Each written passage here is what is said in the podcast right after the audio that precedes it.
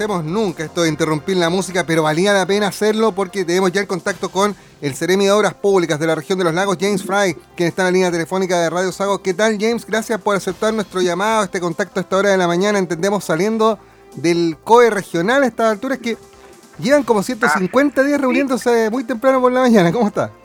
Hola, ¿cómo estás, Juan Rafael? Bueno, saludar a todos los amigos de Radio Sago. Efectivamente, veníamos recién terminando el COE regional Mira, hoy día el, dato lo dio el general Eguía, creo que estamos casi en el 138 COE o, un poco más, de, llevamos todos los días sin parar de lunes, de lunes a domingo. Y justamente el COE lo, hicimos hoy día en terreno, ya que estamos recorriendo desde las seis y media de la mañana, recorriendo todas las aduanas que, que están eh, puestas eh, acá en la comuna de Puerto Montt por la autoridad sanitaria. James, eh, el, el, Ministerio de Obras Públicas asumió la tarea de, en el fondo, eh, concretar la infraestructura de estas aduanas. Y, parece que las lecciones se aprendieron porque uno se recuerda cuando esto partió en Osorno y como que todo el mundo daba vueltas en círculo armando cordones, armando aduanas. Y hubo que ir sobre la marcha armando la, estructura. Probablemente no se pensó que iba a ser para tan larga eh, la estadía de las aduanas y de los cordones. Y se acuerda, hubo que instalar, eh, hacer instalaciones con contenedores y después con estas carpas en los accesos a la ciudad. Hoy día, eh, si bien la instalación propia de, de la concesionaria de los lagos permite, permitía partir, eh, porque ahí hay, hay techo, hay, hay, condiciones relativamente cómodas para la gente que tiene que trabajar haciendo los controles. Eh, en el resto de los lugares hubo que instalar contenedores y hacer instalación derechamente. Así es, Juan Rafael. Bueno, mira, la, experiencia sin duda, no solamente nosotros acá en la región, esto ha sido una experiencia, un aprendizaje en, en todas las regiones, ya que efectivamente estar preparado para una contingencia de este tipo, donde tenemos que hacer cortes de ruta, como señalas tú, instalaciones para nuestro equipo que esté de forma segura y en condiciones de habitabilidad no ha sido fácil. Pero efectivamente, después de la experiencia de Osorno, nosotros asumimos esta, esta, esta difícil misión de poder implementar y también definir con la autoridad sanitaria cuáles eran los puntos más estratégicos en la comuna de Puerto Montt para poder hacer las fiscalizaciones de la aduana. Recordemos que haciendo un comparativo entre Puerto Montt y Osorno, si Osorno efectivamente fue muy complejo, pero recordemos que la problemática de Osorno que gran parte de las personas trabajaban afuera del cordón sanitario, específicamente hacia, el sector eh, oriente de la ciudad, y eso obviamente generó grandes problemáticas porque todas las personas tenían que pasar, ojo, por el cordón no aduana que tenemos acá en Puerto Montt, todos los días y eso generaba obviamente un tremendo dolor con tremenda fila. Hoy día podemos decir que hoy día, día lunes, que pensábamos también que íbamos a tener mucho mayor flujo, se comportó muy similar al, al, día al día viernes que del día jueves, cuando partió la cuarentena en Puerto Montt, al día viernes una diferencia de casi mil vehículos. Partimos el día jueves con 3.800, el día viernes con 4.000 y algo, y hoy día en el corte de la tarde vamos a ver cuántos autos circularon. Pero Juan Rafael, un dato muy importante, nosotros el día miércoles, antes de iniciar la cuarentena, ingresaron a Puerto Montt más de 15.000 vehículos. Entonces, aquí también habla muy bien de nuestra región y muy bien de la comunidad de Puerto Montt en la provincia de Yanquihue, que se, entendió el concepto que buscamos todos. Aquí tenemos que cuidarnos entre todos para poder salir lo antes posible. Recordemos que la cuarentena es de carácter indefinida y mientras más tomemos los resguardos entre todos, entre las autoridades, las personas que habitan nuestra comuna, podemos salir antes. Y hoy día podemos decir eh, con, digamos, un check positivo, que hoy día desde las seis y media de la mañana hasta la hora, la fila en el acceso a Puerto Montt, en la Ruta 5, que es el lugar más complejo, no superó los 400 metros. Eso, eso también facilita el desplazo, teníamos las cuatro, los cuatro peajes habilitados y eso, insisto, eh, habla muy bien de que las personas están respondiendo. Aquí hay una, hay una cosa que también el, colectivo está entendiendo el que hace la casa. Venimos ahora al sector de Alerce, vamos en el COE, pero estábamos en Alerce y también la fila no supera los 20 vehículos, a diferencia del día jueves y viernes, que teníamos filas de un kilómetro, dos kilómetros en la ruta 5, ahora vamos a recorrer otros puntos, vamos a ir al sector del parque industrial, que es el acceso sur hacia Puerto Montt, y la información que nos entrega el equipo de Vialidad también, que está recorriendo desde temprano, también está muy expedito, y esperamos que siga así, Juan Rafael, porque, insisto, mientras menos personas circulen, obviamente esta pandemia la vamos a controlar entre todos. Era el mayor desafío, ¿no? Bajar la movilidad de personas. De hecho, de eso se trata la cuarentena, resguardar a todo el mundo en su casa para evitar la movilidad y con ello la movilidad del virus. Eh, pero era el mayor desafío en la principal ciudad de la región por tamaño, por cantidad de habitantes, por cantidad de entradas y salidas.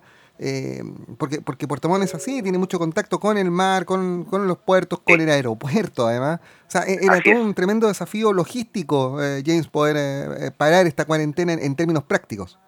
Juan Rafael, mira, yo creo que una de las cosas, el desafío más grande, o sea, todos estamos claros que esta pandemia ha cobrado vía, obviamente ha ralentizado absolutamente el diario vivir, pero compatibilizar la salud, la salud de las personas, con, con, con el tema económico ha sido muy complejo. Entonces también poder permitir el desplazamiento de los camiones que tienen que entregar con insumos básicos a la ciudad de Puerto Montt, que tengan que seguir circulando por la ruta 5 desde el norte para poder llegar a Chiloé, también ha sido un, desafío, pero, pero créeme que ha sido un aprendizaje y, y, la cosa va fluyendo. Esto, esto, yo hablo siempre positivo, quiero ser lo más positivo porque también las personas, insisto, han respondido muy bien. Todos los gremios han participado, el gremio que nosotros estamos vinculados, la Cámara Chilena de Construcción, la Cámara de Comercio, eh, el gremio de transporte público, el gremio de camioneros también. Ah, ah, eh, tenemos mesas constantes donde obviamente recogemos los dolores que tienen y en conjunto hemos podido ir solucionando esta problemática. Insisto, mientras todos nos pongamos las pilas, mientras todos estemos en la casa, vamos a salir lo antes posible. Nosotros, obviamente, en un rol como funcionarios públicos que tenemos que estar velando por esta cuarentena, vamos a seguir trabajando y el Ministerio ha demostrado desde el primer día, desde marzo cuando partimos con esto, procurar mantener las obras públicas que no solamente generan infraestructura, sino que generan trabajo en nuestra región. Y eso va a ser súper importante eh, eh, cuando, cuando el, paso a paso nos permita ir al, paso 4 y al paso 5. ¿Cómo vamos reactivando la región? Eh, acá ya, ya estamos sintiendo el desempleo, ni hablar a nivel país, pero acá ya estamos llegando a, cifras bien, bien alarmantes y que duplican o triplican el desempleo que teníamos un año atrás. Es increíble cómo cómo eh, la cosa ha variado y se va a necesitar precisamente de, los proyectos de la inversión pública y también, sobre todo, de la inversión privada para echar adelante de nuevo eh, la región en materia de empleo. Ahora, James, eh, no, quiero, no quiero perder la oportunidad porque hay mucha gente que nos escucha en Puerto Octay. El fin de semana, situación compleja con la ruta de las gaviotas, producto del deslizamiento de... Deslizamiento material, sí. sí eh, obviamente acá no podemos eh, no podemos anticipar los efectos de la lluvia en detalle, sabemos que lo que produce la intensidad de las precipitaciones, pero claro, esta situación fue de cuidado porque terminó siendo interrumpida toda la ruta en algún momento. Así es, mira, bueno, eh, inmediatamente ustedes saben que el, equipo de nosotros tenemos una denominada administración directa en la dirección de vialidad en las distintas provincias, inmediatamente actuaron. El día de ayer cuando Nenzo de la Rosa, nuestro director regional, evaluamos la situación maquinaria estuvo trabajando ayer hasta cuando ya comenzó a bajar la luz y el día de hoy esperamos seguir trabajando.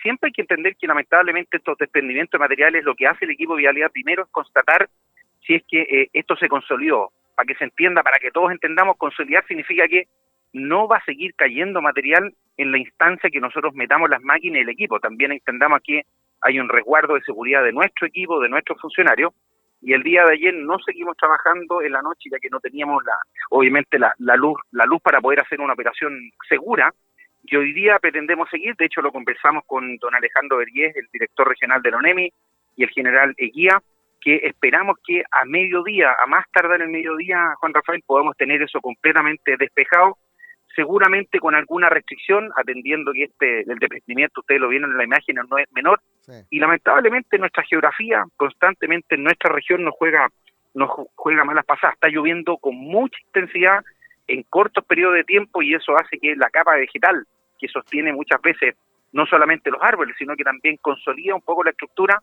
rápidamente se desprende. Así que ese sector, esperemos que no nos juegue una mala pasada, nuestro equipo de vialidad eh, lo va a tener listo, esperamos de aquí a mediodía.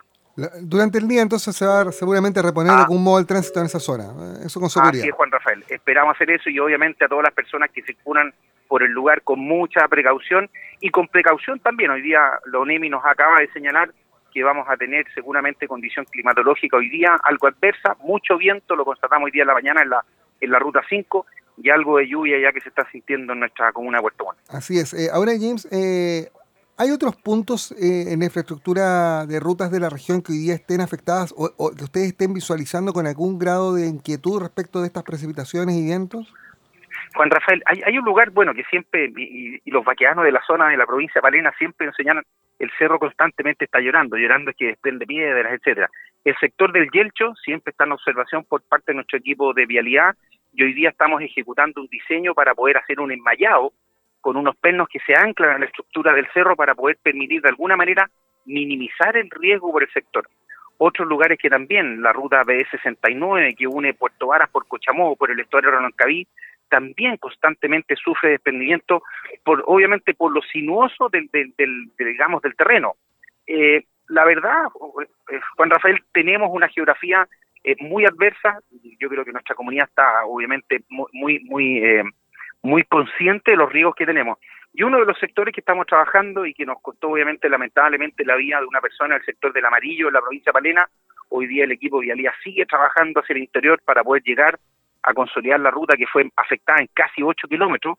Y ese sector, obviamente, a medida que vayamos pasando el invierno, la lluvia obviamente no nos permite trabajar como quisiéramos, vamos a poder ir recuperando la conectividad. Ya tenemos el primer puente recuperado, el segundo tenemos las vigas y vamos a seguir eh, trabajando en conjunto allá eh, con, el equipo de la provincial de Vialidad para poder recuperar la conectividad. Y en rigor, Juan Rafael, nuestra región, nuestra región, insisto, es así. Tenemos crecidas de, río, nuestros puentes de madera, que tenemos un plan ambicioso de poder cambiar los más de 500 puentes de madera que tenemos. No vamos a alcanzar a hacerlo todo, porque obviamente es un plan a largo plazo de poder pasar de puentes que son transitorios, puentes de madera, a puentes definitivos de hormigón.